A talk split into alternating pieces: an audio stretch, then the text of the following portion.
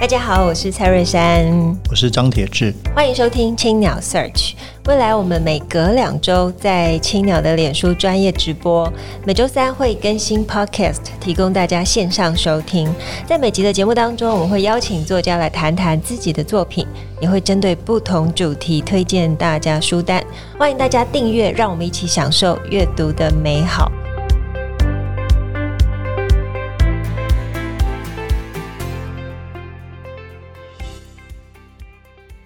各位听众朋友，大家好，我是蔡瑞珊，我是张铁志，欢迎收听青鸟 Search，本集是节目第一百一十五集。本集青鸟 Search 跟二零二二台湾文学奖经典奖合作，那么我们陆续在青鸟的官方脸书，还有台湾文学奖 Online 二零二二的脸书专业直播。今天我们邀请到荣获经典奖、贝雷奖作品的《八尺门的辩护人》作者兼律师及导演唐福瑞，来跟我们分享一下他的影视化小说。我们欢迎福睿。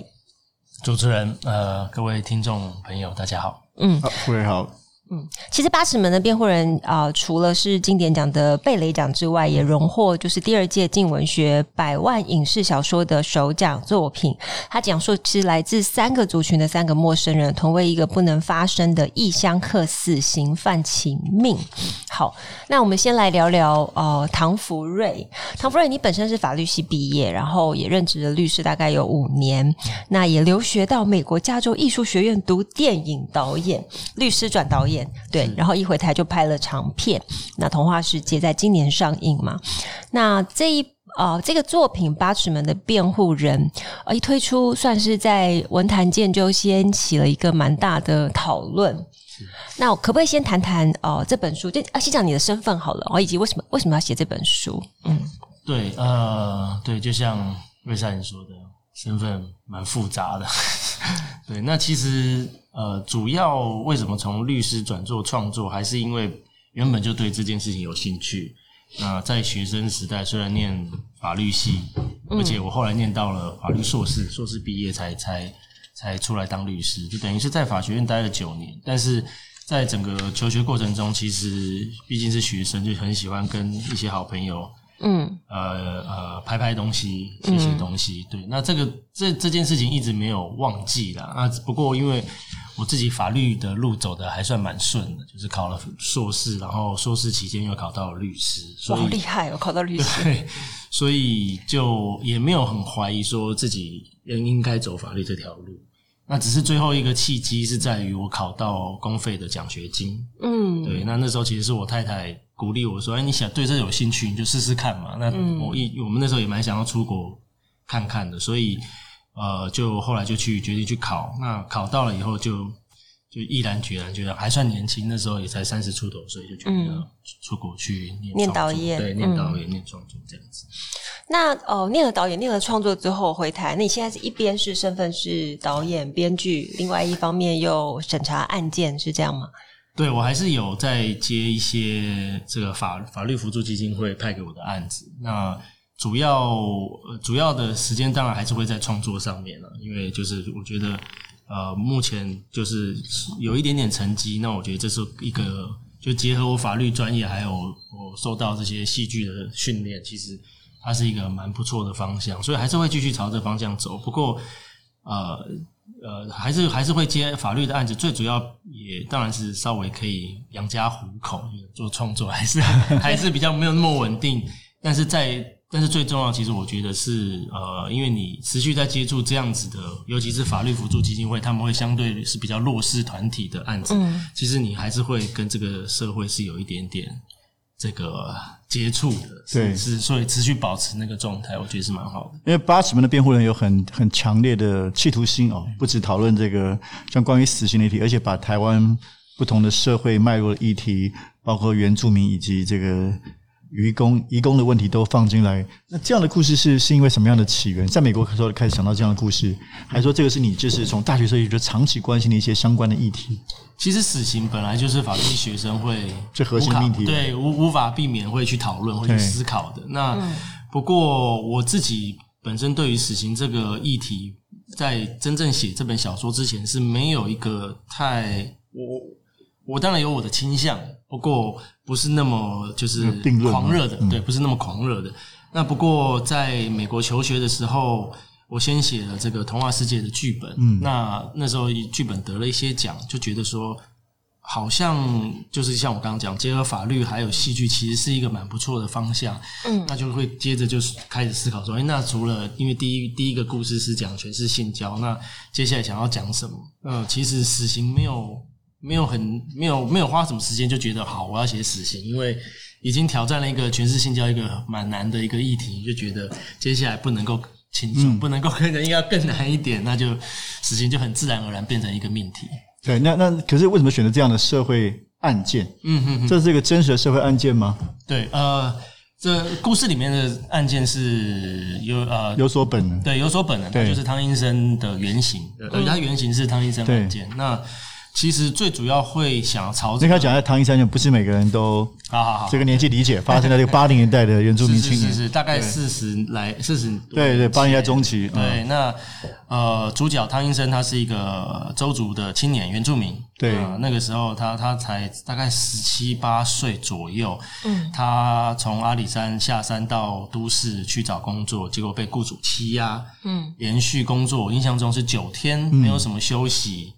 那终于在一个一天晚上还是凌晨，又被他雇主叫起来要继续工作，那他就一气之下失手杀了这个雇主一家三人，包含一个、嗯、包包含雇主的小女儿，那时候应该也是两三岁。嗯、所以大家只要看过《八尺门》，应该就就可以知道说，其实这个故事里面的案件基本上就是翻版。对，这这毕竟汤医生的事件对我们年轻青少年的影响都蛮深的，也、嗯、是《人间》杂志的封面故事。是是是是是，是。对，所以说那如为什么选择八尺门这样的一个场景，甚至这个地方可不可以？可能很多听众朋友未必知道这到底是哪里。对，对我，我们做一下普及工作。对，我先来讲一下。我其实看这本书，因为我之前才去过呃阿拉堡湾、基隆和平岛、基隆和平岛。对，然后因为它现在那边有一个非常全新、崭新的一种海景啊，嗯，啊露营啊，你就觉得哇，好梦幻哦。可这本书的一开头，它就是写阿拉堡湾过去哦，你可以说四十年前发生的这一段。悲伤的故事，那、嗯、真的是蛮悲伤，因为你刚刚有提到，就是这个案件杀了一家三口。那你在书里面其实把杀的过程其实有写出来，就是法官在推理的过程，包含那个刚出生的女儿正在哭泣的声音。哦，我觉得听了看着真的好揪心，然后就在想，我觉得现在去阿拉堡湾的人一定都要知道这段过去。来跟我们说明一下，来是之所以选八尺门这个地方。呃，八尺门当然只可以再稍微再补充一点，它其实是在和平岛和台湾本岛正滨渔港那边那条水道过去，嗯，我们都会称它叫做八尺门水道。嗯，那在那个地方，因为正滨渔港过去曾经是台湾最全台湾最大的渔港，嗯、那聚集了很多阿美族人，那这些阿美族人其实就是渔业的劳动力了。嗯，他们从东部移居到基隆，嗯、那因为是他他们等于是。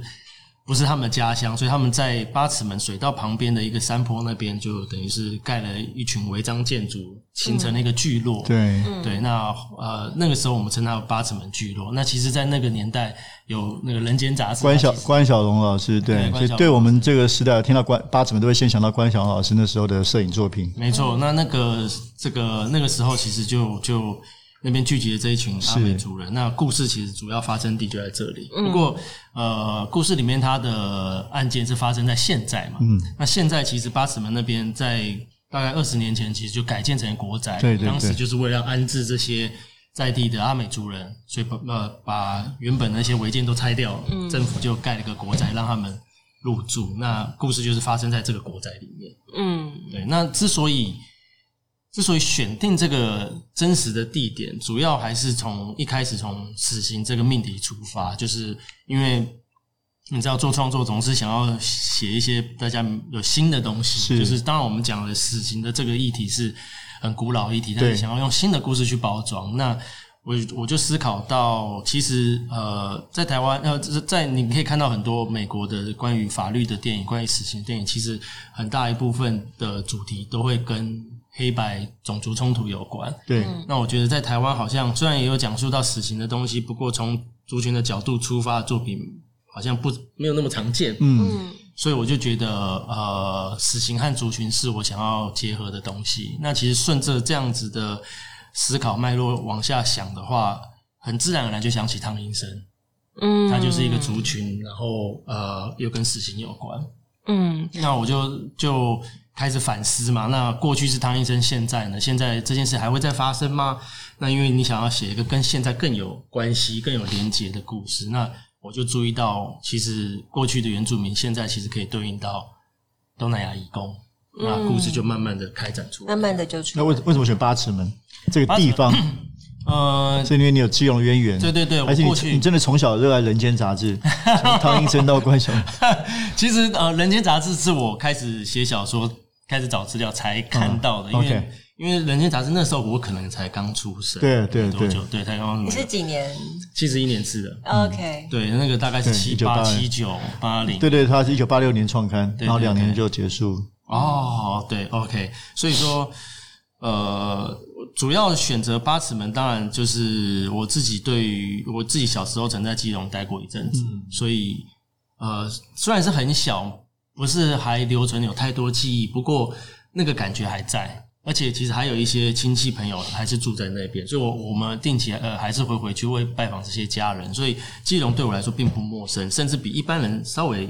熟悉一点，嗯，对。那我我对于这个八尺门这一个地区，其实在做了律师以后，也有一个机缘巧合，我去到那边的原住民会馆，曾经做过一个法律服务，就是等于就是上一堂简单的法制教育的课。哦、那所以基于种种这些过去的一些生活经验，就是对这个地方是有一个微妙的连结在。嗯，那我开始要写的时候，当然就。到处去找，我到底应该要设定在哪里？那其实就很巧妙，就发现说，哦，原来这个地方曾经是一群阿美族人，然后他们是渔工，然后跟我跟我想要写的东南亚渔工是有办法连接起来。嗯嗯嗯。最后就选定这个地方。对，因为这个选择，我就觉得是是很有意思的。因为八尺门可能这个这个字对大部分的台湾读者都不这么熟悉了，而你不但选这个故事，甚至作为。书名哦，所以看之前就觉得说，哎，应该有些你可能有些地理原因，因为刚好的确像我们跟珊珊，我们的确在，因为在基隆，我们开了书店太平新鸟，嗯、所以看到基隆也蛮有亲切感的。嗯，对对对，所以你刚刚讲那个，当当然更清楚。我觉得透过你的个人经验，还有对这个议题的关心，就很不过很。蛮特别，就是因为我们过往在收集基隆啊的书写作品的时候，比较少关于这种比较，你可以说。呃，社会写实面或是社会案件类，那哦、呃，在读的时候也觉得你在做田野调查的功夫，其实下得蛮彻底的。那因为这是呃过去多年之前、嗯、之前发生的事情，包含对应到现在，嗯、可不可以跟我分享一下你是怎么样展开这个？哦，包含地形啊，包含是是是，它的描述好难哦。其实呃，因为刚开始在动笔写这个故事的大纲的时候，是在美国，那时候是在美国求学最后一年，所以我我基本上是没有办法到实地去嗯嗯去走访的。那那个时候在美国，透过非常多，其实就是去网络上搜寻一些现存的文献啊、呃，期刊论文，我我我我。我阅读了非常多期刊论文，那其实也非常幸运，有几本论文，硕士论文，它其实就是在写八尺门这个地区的原住民的生命历程，是，然后，嗯，而且其实都是近几年的，我印象中可能都是五六年前左右，就是其实是相当新的资讯。那其实这些论文基本上它里面的这个呃蹲点的一些记记录资料非常清楚，所以我能够还蛮能够。就是透过阅读，然后再加一点想象力去想象那个空间，想象那个那边的人事物。那除了阅读以外，后来我就当然还是会持续去找这个填调的访谈的对象。嗯、那我也很幸运，就是有找到一些蛮符合我角色设定的这样子背景的一些现实存存在的人。嗯、那觉得有一个比较有趣的可以分享的是。就是因为呃，我认识的那个基基隆的阿美族的朋友，那我当然访问他父女两个人，那他父亲和和我认识女儿嘛，那他女儿就是接着引荐他父亲，呃，让我接受我的访谈。那不过他们都是相对来说是比较是知识分子，就是像是呃童保局这样子的一个角色，就是对。那所以说我一直还没有办法。因为还没有办法找到一个呃阿美族从事渔业的，业对，嗯、那非常机缘巧合的是，我回来台湾以后，其实就先暂时停下八尺门的这个故事，因为我要拍《童话世界》这个电影。那所以说那个时候就等于就把这个东西抛在脑后。那在拍摄的过程中，其实呃差差不多拍一个月。那曾经在在在拍摄期间有一次，那我们就坐车，有司机载我们要到拍摄的地点。那我就呃随口跟那个司机开始聊天，结果才发现他是阿美族，而且他曾经当过远洋渔工，哇，太幸运了，就非常巧，非常巧。那上帝帮助你。对对，然后而且他对他，而且他就又是远洋渔工，因为你假如是当渔工，也不一定是当远洋渔工，对，曾经当过远洋渔工，所以说我那时候非常兴奋，然后虽然在拍童话世界，但是我就很兴奋说，哎，我这个这个联络方式留一下，等我等我这个把这个童话世界拍完以后，我要找你聊聊。那后来确实后来我们就约出来聊。也获得很多，就是关于他，因为他的年纪其实，呃，跟我差不多。嗯，那虽然比宝哥小一点，但其实年代呃是是可以是可以连接的。嗯、那那就听从他那边听到了很多，他作为远洋渔工，作为阿美族人的一些。不同面向的东西，对，那其实很多东西也是后来我们都放到书里面。那书里面其实你在画面的，就是描写上面是很清楚。这刚好当时你应该就有在想之后要改编成影视作品嘛？对对对，其实他一开始是电影一个电影大纲，就是我在美国开始写的时候，其实是想要写电影的大纲。不过因为资料开始找，然后故事开始去开展，就会发现说电影的体量没有办法承载这么多。呃，情节那么多人物，所以，所以就那个时候其实也没有很很一个很强烈的想法，说一定要把它改编成影集。但是，呃，因为看到比赛嘛，这个小说比赛就觉得，好，那我先写小说看看好。哦，那我们常常会说，就是小说作品跟电跟电视剧或电影影像，它完全是两个不同的，嗯，就是叙事的方式。那你自己在短时间，不但是呃，像出版小说，那你现在在创作你的影视，在画面上或是。剧本脚本上面，你觉得在书写上有什么样的不同之处吗？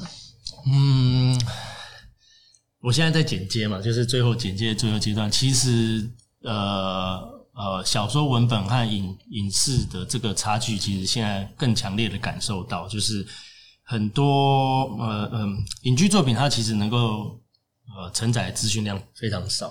嗯，那小说它是其实可以更丰富，细节也好，然后它的一些呃它的呃深度也好，它讨论的深度也好，可以可以更更深刻。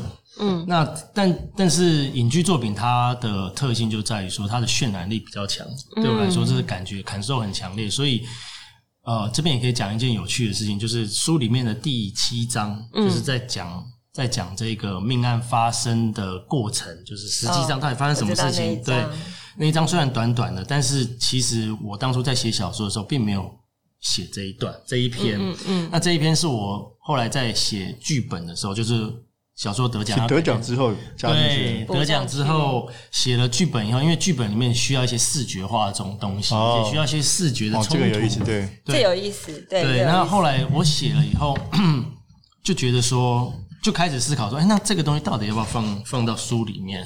从剧本里面反过来把它加到书里面。嗯、那一开始我我把这件事情排除的原因是，我觉得事实的真相其实就应该要像在法庭上面那样，就是各说各话嘛。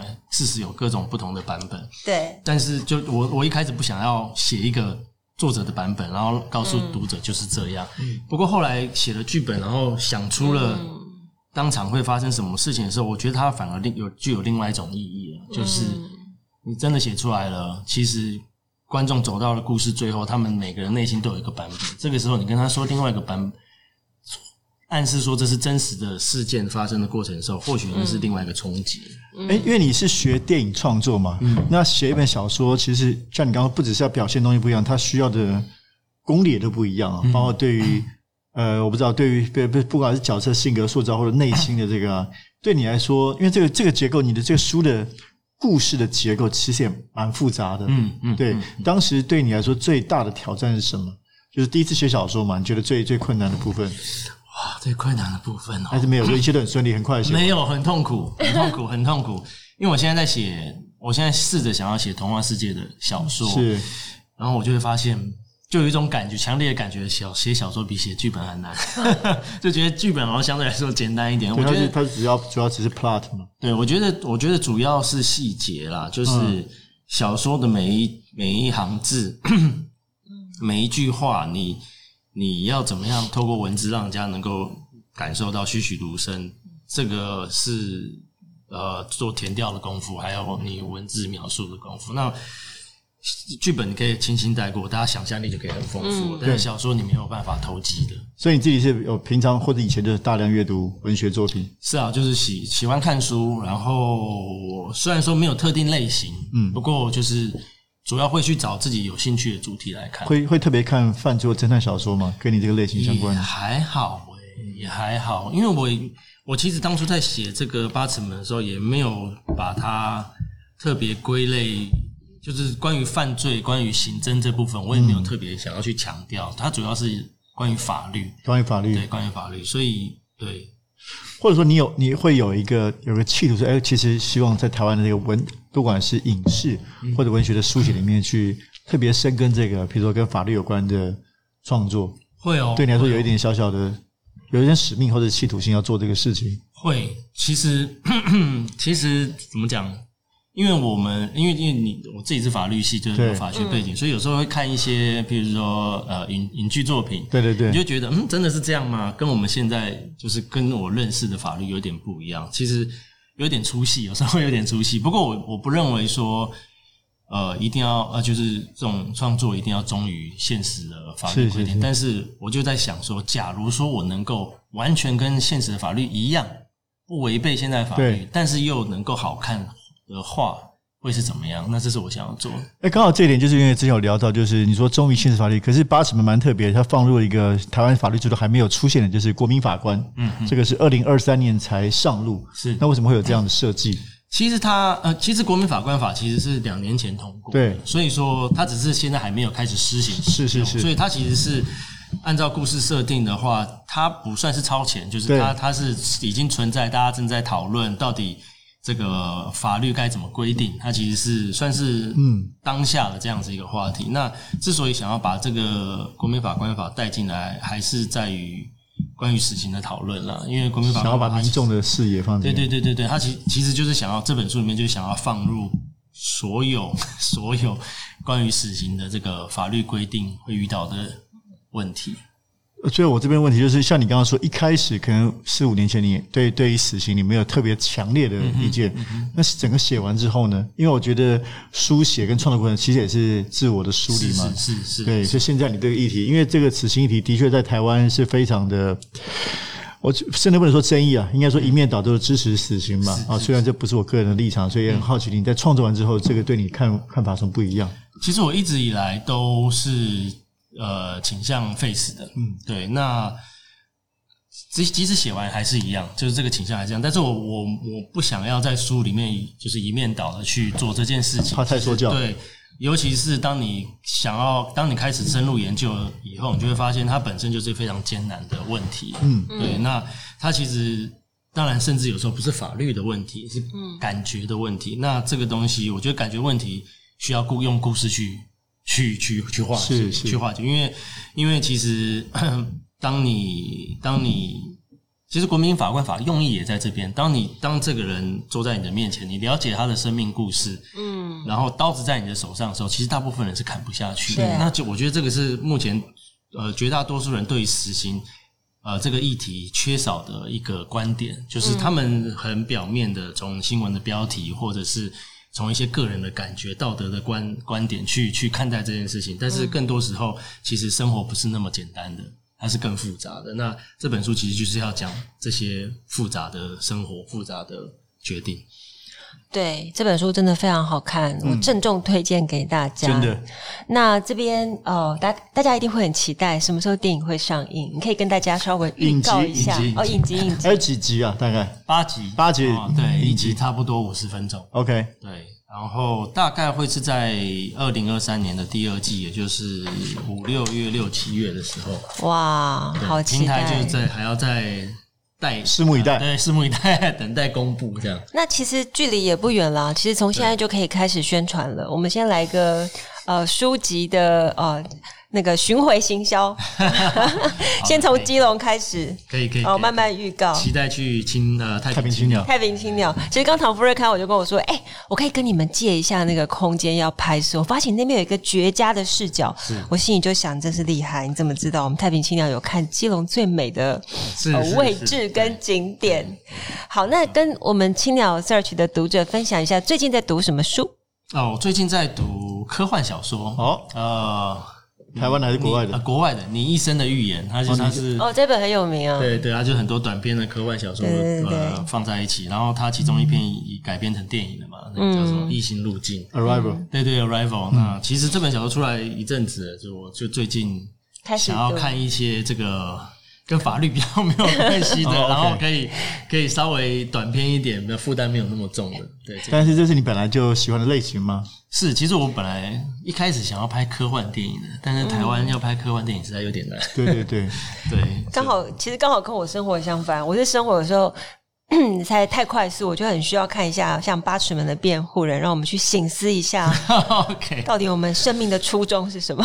所以听起来这样子，我这个大胆预言啊，不知道会不会，因为你如果对科幻小说有兴趣的话，会不会将来有写作跟，因为科幻现在涉及到很多，不管是 AI 或者跟道德伦理跟法律有关的，哦，会不会成为你未来的一个题材？会，就是呃，我未来接下来想要创作，其实是想要做一个类型的结合啦。嗯、譬如说，就像铁志哥你说的，科幻和法律，对对对，或者是可能鬼片和法律之类的，嗯、就这种类型的融合的东西。因为，对啊，想要做做做看新的。好，我觉得那个二零二二年，显然这个汤福瑞这个名字在在文学、在影视圈都是非常重要的一个名字，也很期待明年二零二三年有更多好的作品出现。而且 Verse 有专访哦，大家可以上网去看，是的，非常的详细深入。好，那我们非常谢谢唐福瑞今天分享这本书，那也希望大家一起走进基隆，然后好好的读《八尺门的辩护人》。今天节目就进行到这边，很感谢大家收听青鸟 Search，本集也感谢正成集团赞助器材。如果大家喜欢节目，可以在 SoundOn Spotify 跟 Apple Podcast 上面订阅节目，留言回馈给我们五颗星。谢谢，谢谢，谢谢，谢谢，谢谢，谢谢，